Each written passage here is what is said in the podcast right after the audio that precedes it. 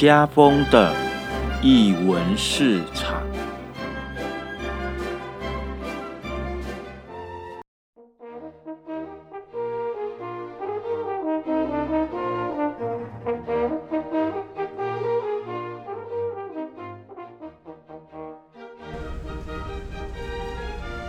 艺术在日常生活有艺术，这也是艺文市场。大家好，我是家峰。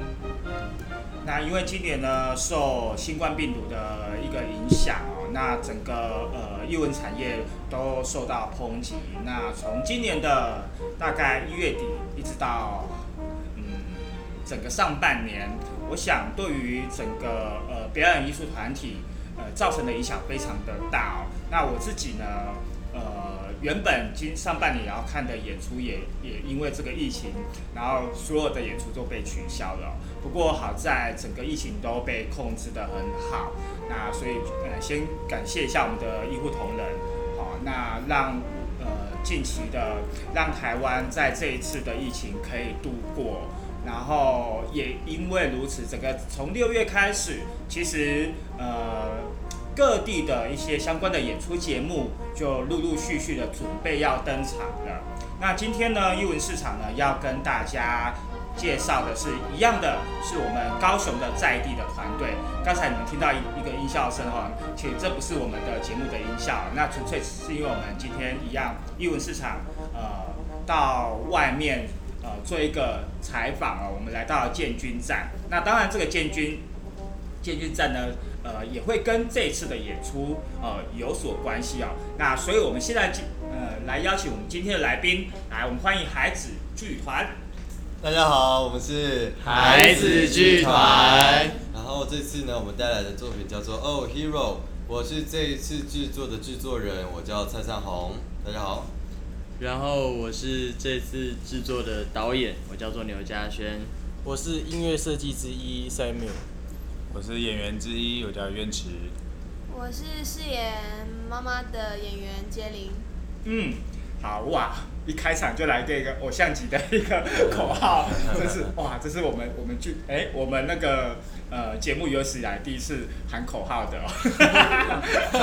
好，大家放轻松，大家放轻松，好。好，呃，其实跟灿宏跟制作人灿宏也也认识了一段时间了。那刚好今年，呃，灿宏在讯息就就发问，就丢个讯息跟我讲说，哎，今年他们他接了一个制作。那其实这个制作之前的呃团员也来上过我们的节目，但是他只是在不同的团队而已哦。好，那不过不管怎样，我我想应该要先请灿宏来跟我们介绍一下孩子剧团。对，好。呃，各位听众朋友，大家好，我是灿宏。那是稍微介绍一下孩子。那孩子的话呢，就是他是在二零一四年的时候，他是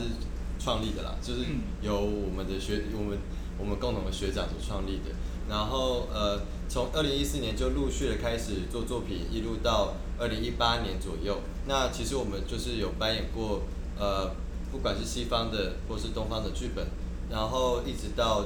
二零一八年最后一档作品是呃捕鼠器，那个时候是之前有上过节目的冠伟，呃冠伟学长他所做的作品，那是命运三部曲中的第二部曲这样。那那时候其实陆续陆续的累积了很呃蛮好的声量，然后也卖呃票房也不错，然后呃我们这个剧团呃的曝光也达到一个标一个一个标准这样子。但后来就是二零一八年下半年到二零一九年整年，其实孩子剧团在做一个内部的重整。然后再做一个休息的状态，所以在这一次呃遇上嘉轩，然后呃有我有我呃经呃经手的这个这一次的演出跟制作是孩子剧团二零二零的就算是复出之作了。复出之作，对对对，之前有一个暂别。对对对对对对。那呃孩子孩子剧团，我们是大大家不要听说好像是小孩的孩孩子那样子，不是，我们是大海的海，种子的子。那主要呢是有两个意思啦，一是呃宗旨的话是希望可以把表演艺术这样的一个美学，像种子一样的种在茫茫人海的心里面。那第二件事情是也希望说的培育这样子呃在场的这些年轻的艺术创作者，然后像种子一样在这一片译文的广阔的海域里面逐渐的成长，逐渐的茁壮，这是。呃孩子剧团一直秉持的初衷，把戏剧回归生活。对嗯，呃，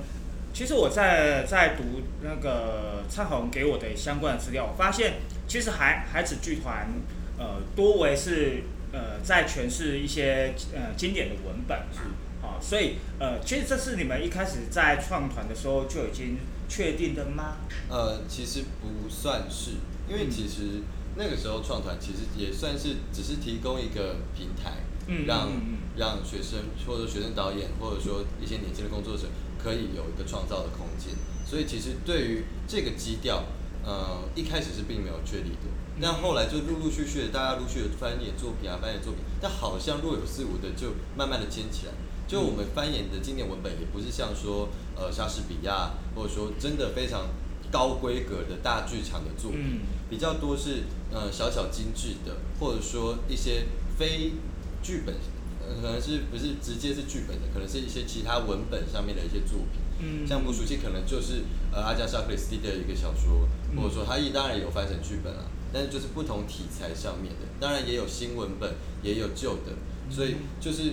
一样是好像就是遵循这个脉络，就是关于人性之间的拉扯的部分。对，这是我们可能这个团队若有似无达到了一个默契，跟想要挑战的目标。嗯，我觉得这个，嗯，也是一件很好的一件事情，是因为其实自己，呃，我想在座的年轻一辈的演员们，不管你是从事幕前或幕后，其实在我觉得全是经典文本这一件事情哦，嗯，比你想要比诠释一个新创的文本，就是呃，还来的不容易哦，因为它有一个很很稳稳稳重的一个一个一个架构在里面，以及它的不背后所要传达的意念哦，或者是寓意，其实非常的清楚的。那呃这一次呢，呃我也要也要请那个蔡总来介绍一下，好、今年的剧作。OK，今年的剧作呢，我们是呃扮演的是胡景妍老师的剧本，那叫做《Oh Hero》。那这个剧本呢，它很不容易的事情是，它是有获奖的剧本，那它是在呃我看一下哈，它是获得二零一八年的国立台湾艺术教育馆主办的文艺创作角教师组的优选，所以是算是得奖剧本，但从来没有被扮演过啊。所以呃，关于这一次的剧本呢，其实它就是在描述一对母女，然后他们相互依存，然后再就是有点像是呃，他们就是住在诶住在同一个屋檐下这样，他们就只有彼此。嗯那他们有一个哥哥，可是哥哥在当兵，所以他们其实两个母女之间的关系并不是很好。那后来就是哥哥当有时有时候会当兵回来，就是暂时化解了这之间的一个尴尬，但是这样的一个既互相拉扯又互相依存的一个关系之中，他们要如此如何在这样这样的一个一个家庭状况之中找到彼此的协调，或者说成为自己的英雄。所以这也是有关于说为什么这出戏叫《Old Hero》的一个概念。嗯，那请问一下，就是这个这个你们你们你在制作这一出戏的时候，是谁先找谁？哦，嘉轩是我先找嘉轩大家的对好，来来来，导演导演导演嘿，来嘉轩，好，为什么你会想要呃选这个剧本？呃，因为其实我自己本人家庭对我非常好，可是常常我因为因为一些自己的关卡过不去，我常常把他们屏蔽在我的生活之外，这也是为什么我特别跑来高雄念书的原因。那对，那那不就跟他一样吗？对，其实很多人都是，所以我这次我没有的讲是谁，我只用比的。其实在场在场的各位都是是，所以哦。像我们音乐设计是从香港来的，嗯。然后我们的一个演员是从马来西亚来的，对。对对对对对。我们算是聚集各个异乡人。对对对，我就是，所以所以我我在选就是制作团队的时候，就特别找了就是我们离家出走的人，嗯。对对对对对，嗯。然后会选这一部作品在现在的这一个时间点扮演，是因为我觉得现在的台湾社会对于家庭价值观比较处于一种就是矛盾的状态，对，因为因为我们我们我们是台湾人，比较常受儒家的思想给影响，那儒家的思想就是要我们和谐。那这个和谐的东西搬到家庭里面，常常就会是孝顺啊，或者是就是养儿防老这一类的事情，所以我们看到上前上一辈或者是上上辈的人，他们都会住在三合院里面，他们觉得家庭就是应该聚在一起。可是因为现在的资讯爆炸，然后我们常常被西方的一些家庭价值观给影响，那我们就会有所谓的，诶，我我我到了二十岁、二十一岁，我是不是该离开家里，然后自己去外面闯，然后进而产生了这个家庭的空巢期，就是上一代跟下一代之间的那一个，我该怎么样把我对家庭的爱转化成另外一种就是无形的，而不是这样我我必须常常跟你待在一起的这样子的概念。对，所以我觉得现在台湾的社会遇到的家庭状况比较是这样的问题啦。嗯，对对对。你是在时哪一个时间点找到这个剧本的啊、然后，对啊，就是其实谈论家庭的的文本，不管是国内或国外，其实一直都有。是对，那你怎么会呃独独就选择呃胡杰老师的这个《O Hero》？因为就是，其实我跟这个剧本的缘分也蛮奇怪的。那天我晚上睡不着觉，然后就是我平常有看剧本的习惯，然后就会晚上就就这样滑滑滑，然后就看到这一个，就觉得这里面的角色，就妈妈跟妹妹，还有哥哥，其实三个人都跟我很像。对，就是他们彼此有他们自己的角色目标跟他们的动机去做这些行为，可是他们的动机其实可以刚好重叠在我本人身上。对对对，然后我就觉得不是对不是对这三个角色其中一个特别有感触，而是对他们三个都很有感触，因为我觉得人毕竟是多面向的，然后这一个剧本它却把这样的多面向拉个别拉出来，然后成为彼此的对手，就觉得比较亲切一点。嗯，可是，呃，可是当你你知道，我我们我们在做制作就这样，就是哦，你有一个本了，那毕竟你是个人嘛，对，如果是团队就好讲话，团队啊，我们开个会，那我们今天来做什么剧本？好，那就开始找人了。是可是呃，当你有一个喜欢的剧本的时候，你如何把它付诸实现？比如说，你是怎么会去说服蔡红来做这个本？其实我当初在找，就是因为我本人比较不喜欢我我一股脑的带领着，就是拖着大家去做这件事情。那呃，毕竟我们是学生的，我们是学生的团队，然后大家可能都是呃经验比较少，嗯然后就想说，呃，大家会有这一个动力。那我当初是跟大家是讲说，嗯，就是我相信大家一定都有不知道离开家里之后的目标在哪里，或者是我为什么会离开家，甚至是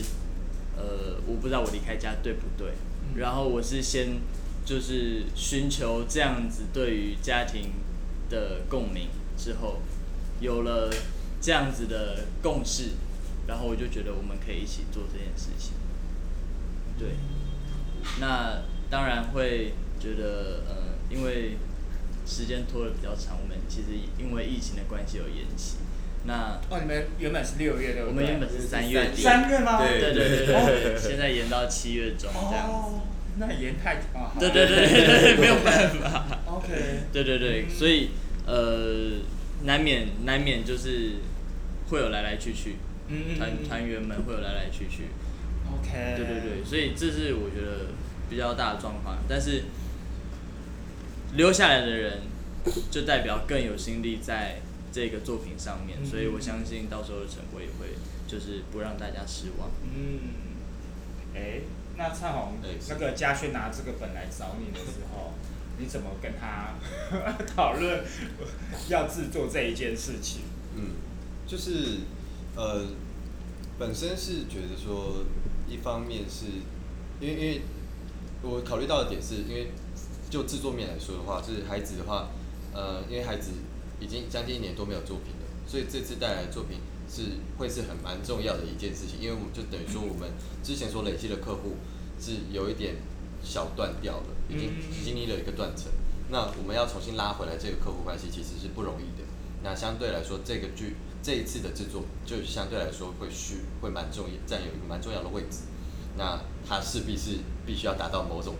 标准或者是程度这样子。那呃，但是看到这个剧本，因为本身我自己对胡心妍老师的作品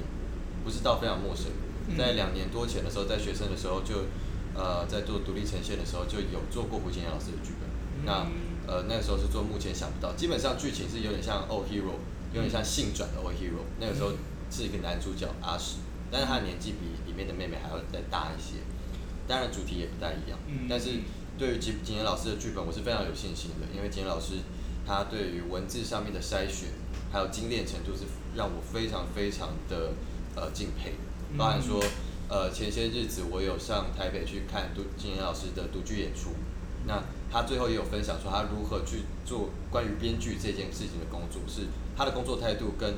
他认真的程度啊，是我非常敬佩的。那个剧本可能他花了三四年的时间，陆续一直修，一直修，一直修，修到今年他才确定要出版。所以我们现在碰到了这个《O Hero》，当然这是他的世界首演，所以演出来一定也有不同的感觉。那今天老师也会下来跟，就是与大家一起一起来观戏，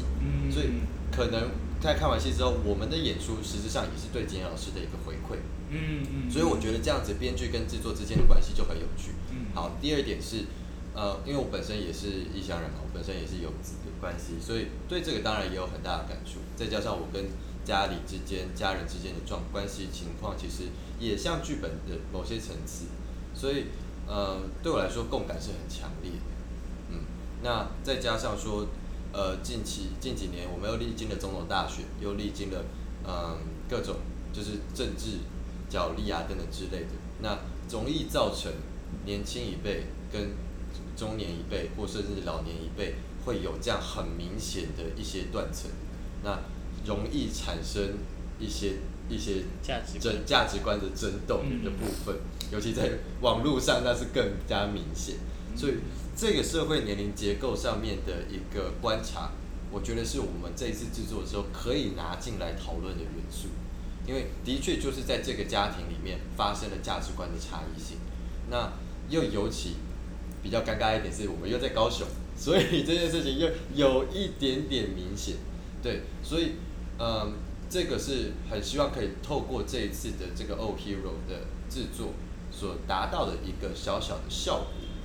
就是我们不不要求说达到一个年龄间的和解，可是至少我们有意识发现这个一个状态。那我们如何去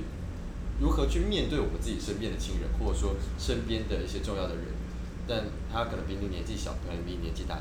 但是你如何去面对他，那就是看你自己。嗯，那再加上说，《Oh Hero》，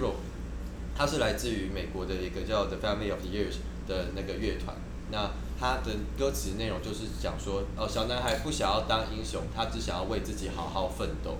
那呃，这是一个反蛮年轻人的思考，但其实这并不是年轻人，当然每一个年龄阶段都会有一个这样的一个思维。所以我觉得，嗯，他他既不然他已经放弃了当一个英雄，他只是想为自己好好奋斗这样的一个状况的话，那何尝不是我们在面对不同年龄层在面对余生的时候，都要保持的这样的一个还保持着一丝希望的活下去的一个比较相对正向的一个心理状态。我觉得这是这个戏剧可以带给人们一些关于这样的一个情感想象，或者说对于自我的一个更深的了解。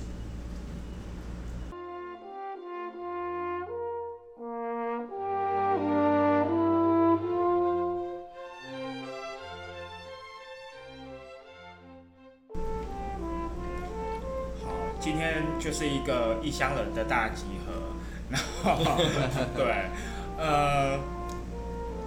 在刚才在听那个唱友在叙述的整个过程当中，其实我们嗯，的确这些年，我想也因为一个环境或者是一个政治的一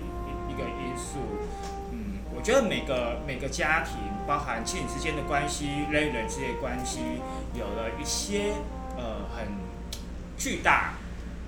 的变化。那这个巨大的变化一直跟着呃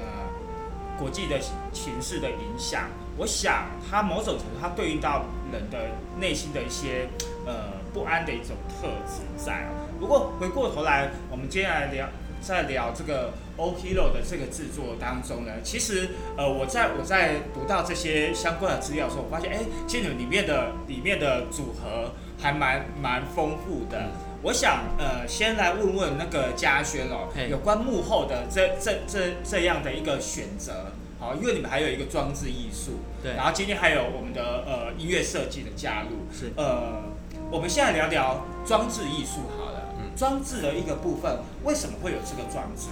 啊、因为就是我认识的那一个艺术家，摄影艺术家，他非常在对于生活上，对于呃，譬如说路边的呃呃这些民众、这些行人，他有很深入的观察，就是他会去记录这些片刻发生的事情。那我每次在看到他的照片的作品的时候，我都觉得它并不只是一张相片，它是一幅画，或者它是一个动画。我好像可以看到里面的，就是在公车上的人，他们在划着手机的样子的样子，对。然后我就觉得他的这些作品的概念，其实跟我这次想要做这个作品的想法其实蛮符合的，因为就是记录，嗯就是呃离家，就是旅行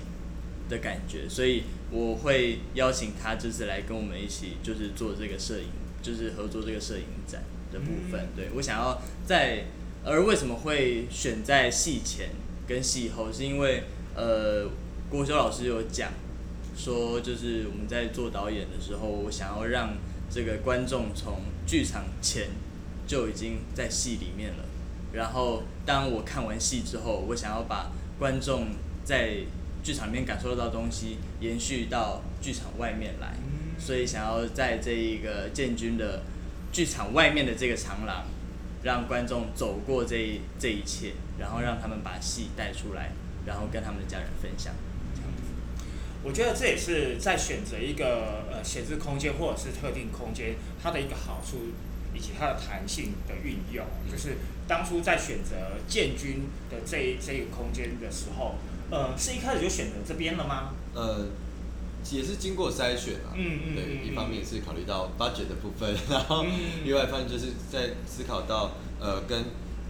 跟场馆之间的连接性。那我、嗯我们会觉得建军是一个是一个不错的地方，是因为嗯建军我们本身都知道说它是公车总站，就原本是原公车总站的部分，嗯嗯。嗯那它一定承载了许多原本呃可能对于大高雄的记忆啊，或者说对于公车的记忆，所以它其实就是有点搭公车就有点像，或者是搭火车各种交通工具，就好像一个生命一样，所以来来去去的，它承载的是一段回忆，承载的是一段过程，承载的是一段感情，所以。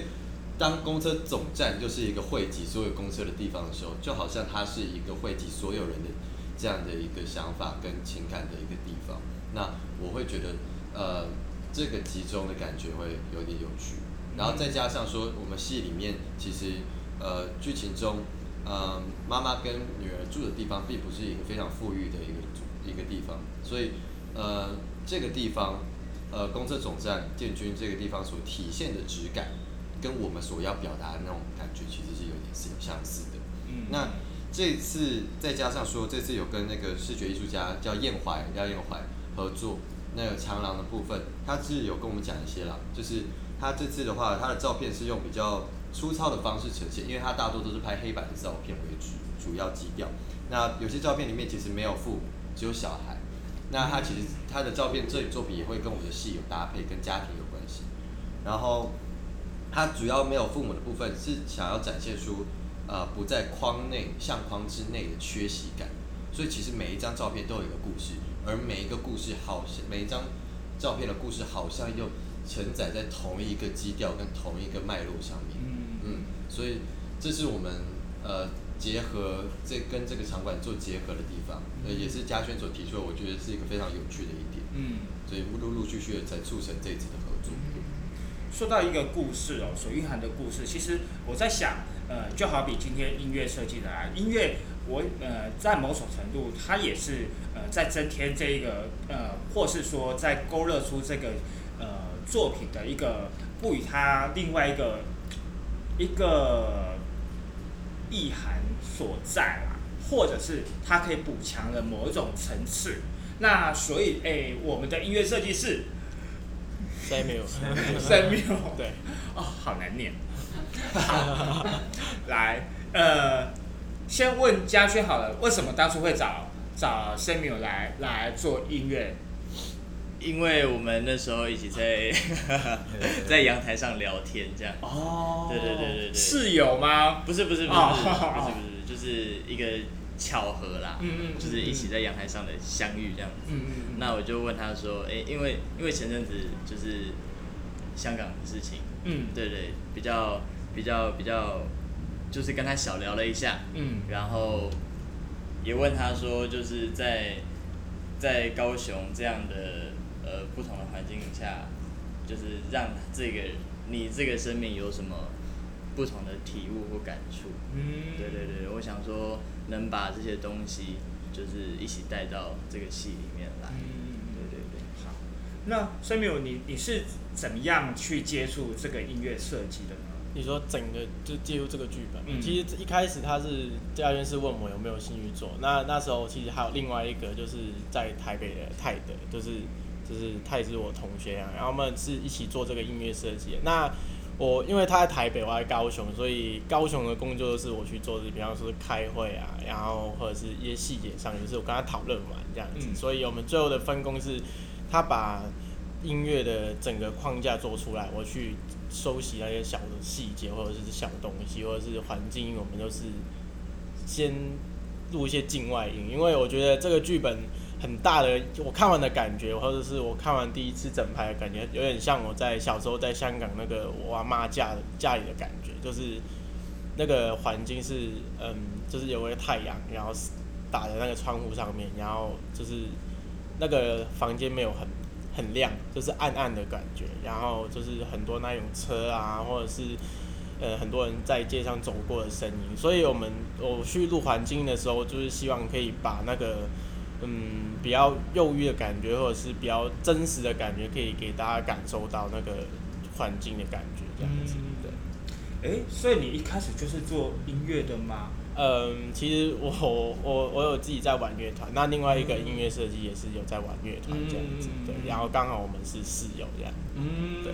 哎，那你的乐团主要所担任的是？我我担任的是主唱，然后、哦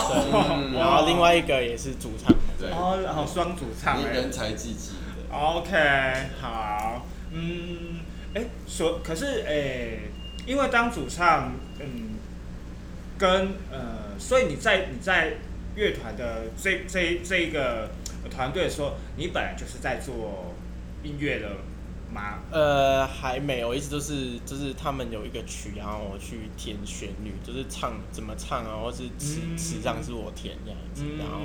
乐器就是我可能觉得嗯这里怪怪，就会跟他们讲，他们去修改，所以就是有在学习当中。嗯那泰德是他去做那个框架，然后我再跟他说感觉上的东西，或者是我会就是加一些东西进去，就是用电脑做的出来的声音这样嗯子。对嗯嗯嗯。哎，可是你看哦，像像其实乐团的乐团的音音乐的制作，嗯哦，跟跟跟剧剧场的音乐制作，其实它某种程度还是不太一样的。对对就好比你你刚才所讲的，你会去录制这些呃周遭的场域的环境的声音，那呃。就是这样的一个开始，包含你跟那个泰德嘛，对不对好，你们在思考这个音乐的的加入，嗯，是从什么样一个点开始让你去发酵的？就是嗯，一开始当然他剧本里面就是有预设声音，那当时候是我看完剧本的感觉就是哦，可能这边可能今天这一天这个情节它是下雨的，我会觉得比较适合，我们就会先从就是网原本是因为下雨天，高雄下雨天很难很难遇到，所以我们先从网络上去找，然后后来就是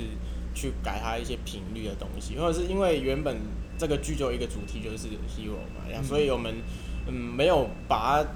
唱出来，我们是用一个木吉他跟一些比较小提琴的方式去把它呈现出来，这样子，嗯。就是比较轻柔一点，然后让大家看那个剧的时候，那个情绪会比较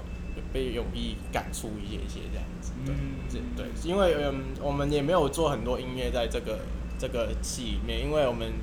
比较想观众就是专注在戏里面，只要戏能带到那个情绪，音乐再加上去就会得到就是那个效果，对，升华的效果这样。当然，当然，我觉得，我觉得，呃，一个演出还是要回到他这个戏的主轴，对要落在哪里。对对好、哎、可是，嗯，那我你在跟嘉轩的这样的一个合作的过程当中，嗯，有有因为是也会因为这个音乐的风的曲风，或者是呃风格之类的，或者是有什么理念不合的吗？还是 好像好像没没什么，就是我只要，因为他反而是问我们说，哎、你觉得这边要加什么东西嘛？然后我们两个就会跟他说，啊，其实这样就 OK 了，刚刚好这样。对，因为我常常就觉得戏好像有点太平凡，然后就是常常怀疑自己能力不足，好像这边好像少了一些什么。哎、Samuel，你这这边有没有什么想法？说没有，我觉得这样就很好看。这样子，把责任还是回归对对，还是丢到丢回我这边这样。嗯，哇，哎、可是哎、像像像这样子的一个一个一来一回的这样子，那像你们什么时候会会请到你们制作人来帮你们做做剧中的协调或者做一个决定，会有这样的过程吗？哎、其实其实好像比较少一点。嗯嗯对对对，因为灿鸿他本身就是对于行销或者是宣传或者售票这方面，就自己已经应付不来了，没有了，就是他已经他已经在这上面就很多努力了。那其实因为我们整个工作团队，其实大家都是蛮圆融的，然后而且我们理念也就是因为相近，所以大家才会聚在一起。那基本上呃冲突当然是呃免不了的，可是那些都是良心的火花。嗯对对对，所以良心的火花，良性良性良性的，我以为是良心的火花，不是良心的火花，这是什么跟什么？对对，良心的火花。碰撞，对对对所以所以其实我我我会任由这样的火花去发生，因为我觉得不管是在跟设计工作上面，或者是跟演员工作上面，这些都是有机的互动，嗯对，那也是都很重要。嗯我我个人是觉得说，呃，因为这次主要是呃嘉轩来找我嘛，我们一起算是共同制作这一次这一次的演出。那呃，我是蛮放心，我我们很放心嘉轩去作为去做导演的这个位置，然后包含排戏什么的，基本上他产出的东西我是非常有信心的，所以基本上这个东西我不会去不会去进行干涉，这是我们一开始也就是互相讲好的一个默契。所以这个东西我是非常放心的让他去发展。那演员其实因为我们我们的演合作演员也不多，就三位，所以其实，在排戏的过程中，表演导演组他们在排戏的过程中，基本上是没有什么太大的问题，而是比较多是因为我宣传面的部分会需要去麻烦到他们。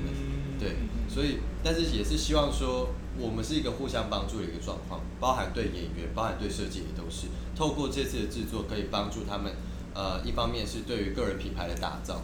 然后他这样子未来他们未来如果还如果是往剧场圈发更更深刻的发展，对他们来说会希望这次的制作对他们来说是一个非常好的一个基石。嗯因为其实我有我我我那时候在在那个你们的演出我滑到，就是那个两位那个音乐人在那边在就是聊天聊天，嗯，好，就两个两个好好音乐人的聊天方式，觉得啊，对，音乐脸大概就是这个，应该是泰德的那一次，对不对？对对对对，应该是应该是对，就觉得哦，好有趣的两个人哦。对，哎，因为因为刚才有讲过，你们选择了呃建军，那请请问一下，那你们的你们的场景是怎么处理呢？戏里面的舞台嘛，嗯嗯。就是就是它是一个它不换景，嗯。那里面的场景就是妈妈跟妹妹的房子，嗯，对，那因为是租的又，然后两个人的生家境并并不是非常好，基本上是可以说是非常不好。嗯对，那呃 舞台上面的呈现，我跟舞台设计的共识是，它是一个呃材质上面是比较斑驳的，那空间里面是比较窒息的。我想要让它做的像是鸟笼的感觉，嗯，对对对，就是这一个地方谁都逃不出去。对，那里面最重呃，我觉得呃象征符号性比较重的是呃右舞台的那扇窗户，那个窗户对于这整出戏来说是蛮大的意义在的。对对对，那就可以期待一下，因为。对对，可以想象一下这个画面。好，因为我们的演员快等不及了，他准备上场了，好，我们。准备准备，待会演员准备上场。